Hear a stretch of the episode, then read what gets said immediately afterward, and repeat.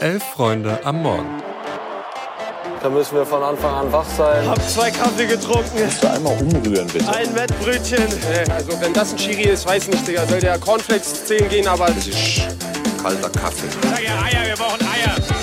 Es ist Donnerstag, der 30. November. Herzlich willkommen bei Elf Freunde am Morgen. Ich bin Luis und an meiner Seite ist Eva. Guten Morgen. Guten Morgen, Luis.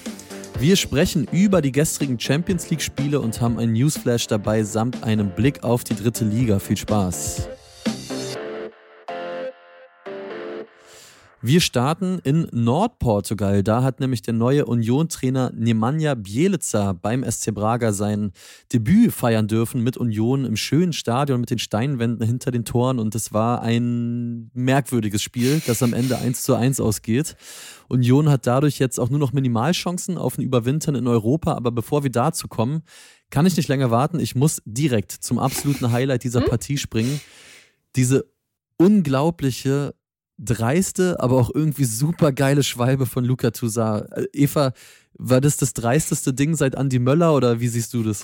Ja, ganz ehrlich, das muss man sich ja heutzutage auch erstmal noch trauen. Also so ein bisschen Respekt ist tatsächlich da, weil ich meine, ey, so viele Kameras, die auf dich zeigen, du weißt ganz genau, es wird tausendfach im Internet geteilt werden, immer so ein bisschen am Rande der Legalität. Wäre ich gut im Photoshop und Co. Ich würde jetzt irgendwie so einen, weiß ich nicht, Eisberg oder so reinretuschieren. Ähm, ja. Toussaint hat damit natürlich auch knapp, ne, wirklich ganz knapp die Nominierung äh, für den Fallon Floor verpasst. Die GewinnerInnen oh ja. werden ja leider schon am Sonntag gekürt. Ja, ist seine Schuld, aber schaut da auf jeden Fall gerne rein am Sonntag. Aber zurück zum Spiel. Ja, komisches Spiel, warum? Weil ich finde, der Spielverlauf, der hilft Union eigentlich total, weil Bragas Niakate, der sieht früh eine unglückliche rote Karte nach einem Foulspiel, was er, glaube ich, eigentlich gar nicht begehen will, aber ist dann eins.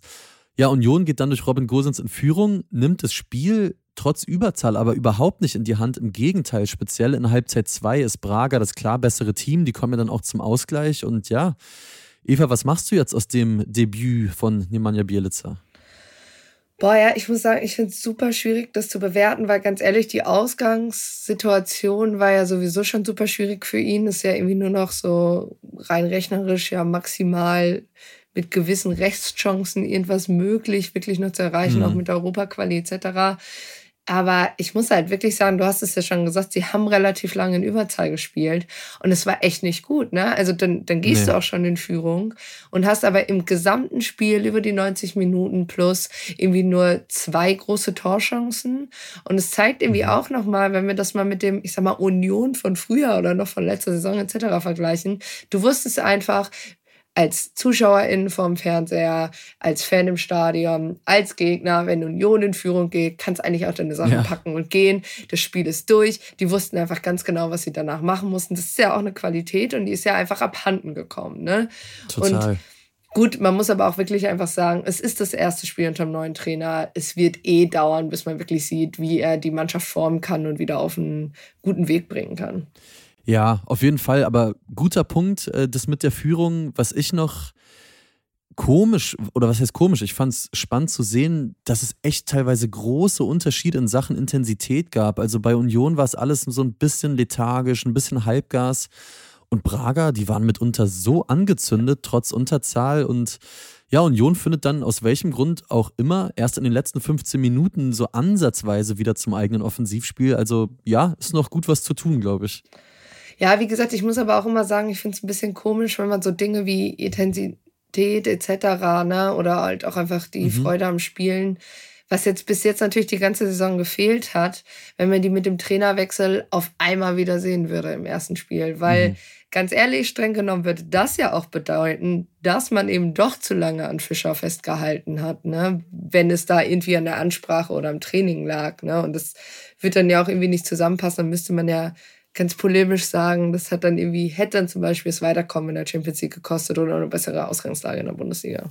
Ja, fair enough auf jeden Fall. Union am Wochenende ja dann auch direkt in München gefordert. Also ein dankbares Auftaktprogramm für den neuen Trainer. Das sieht anders aus, aber lass uns doch genau dahin mal gucken und zwar nach München.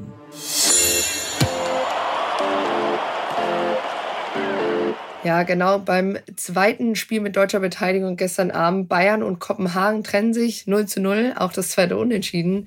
Ja, schon vor Anpfiff war auf jeden Fall in beiden Fankurven richtig gute Stimmung. Äh, die Bayern-Fans hatten eine Choreo vorbereitet und auch mhm. bei Kopenhagen in der Kurve wurde ein bisschen was abgebrannt, sah auf jeden Fall sehr cool aus. Aber ich sage auch ehrlich, das war's dann. Also auf jeden Fall 90. plus drei mit dem Spektakel. Ähm, Bayern muss ja sowieso nichts machen, ne? sagen wir mal ganz ehrlich. Kopenhagen war nach dem Ergebnis zwischen Galatasaray und Manchester United im frühen Spiel mhm. auch eher entspannter drauf und so war halt eben auch das Spiel. Ähm, die einschlägigen Statistikseiten hatten beide Teams bei unter eins bei Expected Goals. es gab zwar am Ende, hätte Bayern eventuell doch noch gewinnen können, da gab es noch Diskussionen um einen Elfmeter. Stephanie Frappard hat ihn dann nach VR-Einsatz aber nicht gegeben und dann vielleicht am Ende trotzdem stark von Kopenhagen. Ne? Die wussten ja auch, mhm. wenn wir zu viel Risiko hier gehen und wenn wir vielleicht auf drei Punkte gehen, dann äh, machen wir die Räume auf und hinterher macht Bayern uns das Tor. Und ich finde, das haben sie sehr abgebrüht dann noch zu Ende gespielt. Und ja, wie gesagt, haben dann eben dieses Unentschieden mitgenommen. Was nimmst du denn mit vom Spiel? Puh, also dass Rafael Guerrero sein Startelfdebüt für die Bayern gefeiert hat, aber vor allem 90 Minuten Lebenszeit, die wir alle nicht zurückkriegen. Aber also im Ernst, Bayern, äh, du hast es gesagt, die haben sich so ein egales Spiel, sage ich jetzt mal fies, auch einfach mit der starken Gruppenphase zuvor auch irgendwie haben die sich in die Position gebracht, auch mal so ein Spiel machen zu können. Ich fand das beste Beispiel in der ersten Halbzeit hatte Thomas Müller so eine ganz klassische Thomas Müller Kopfballchance, die aber nicht mal er gemacht hat. Da wusste man, okay, heute ist so ein bisschen der Wurm drin. Kurz vor Schluss durfte Manuel Neuer äh, nochmal zeigen, dass er ja, zurück ist, dass er immer noch ein sehr, sehr guter Keeper ist. Aber was sagst du denn zu dem Nicht-Elver am Ende? Also, es war so ein klassisches 50-50-Ding und ich fand es gut, dass es so eins dann kurz vor Schluss einfach mal nicht gab. Ja, ich fand es auch richtig. Ich meine, es ist natürlich immer die Frage nach der akuten Fehlentscheidungen etc.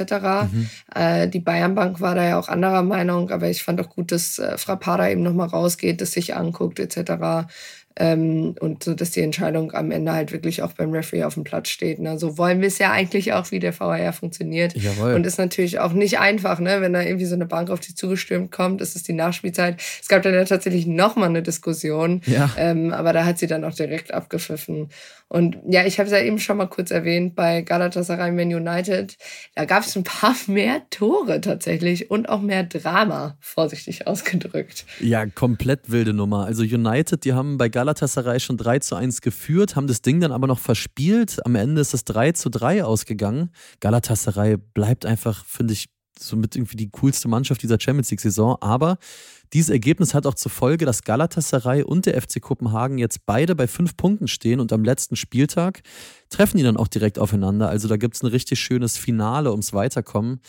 Ja, und United, die müssen in genau dem Spiel zwischen Galatasaray und Kopenhagen auf ein Remis hoffen und selbst die Bayern schlagen und das sehe ich derzeit noch nicht.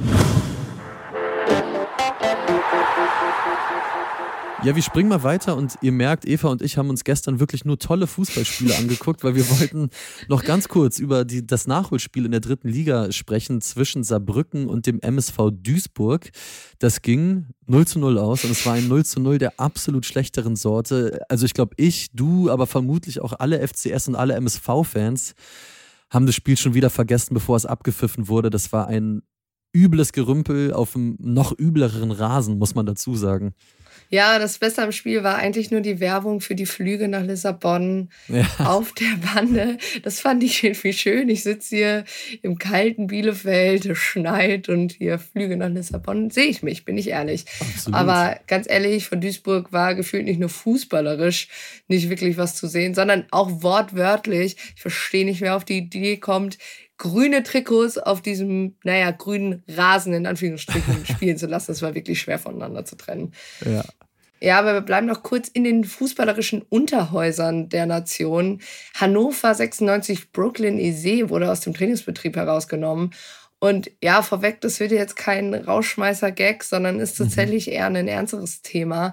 Brooklyn EC soll am Dienstag auf einer Zugfahrt so negativ aufgefallen sein, dass die Polizei eingreifen musste. Und jetzt hat sein Verein Hannover 96 in einer Pressemeldung veröffentlicht, dass Ese mit mentalen Problemen zu kämpfen hätte. Und in der Pressemitteilung heißt es auch weiter, Brooklyn bekommt von uns alle Zeit, die er benötigt.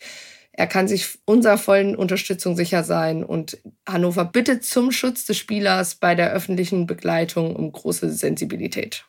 Genau, und falls ihr noch etwas Donnerstags-Motivation braucht, falls ihr irgendwas in eurem Leben ändern wollt, Schaut nach Hoffenheim. es ist möglich, denn die TSG ist seit gestern tatsächlich 50 plus 1 approved. Also Dietmar Hopp, der wollte jetzt seine Stimmrechtsmehrheit, die ihm ja 2014 als Ausnahmeregelung von der DFL erteilt wurde, die wollte lange schon abgeben.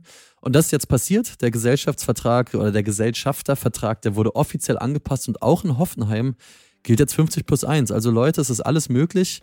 Äh, nehmt das doch gerne mit in den Tag und nehmt doch vielleicht noch Folgendes mit in den Tag. Ihr werdet es mitbekommen haben, seit gestern ist ja Spotify Wrapped, das äh, Streaming-Event des Jahres, äh, wieder aktuell.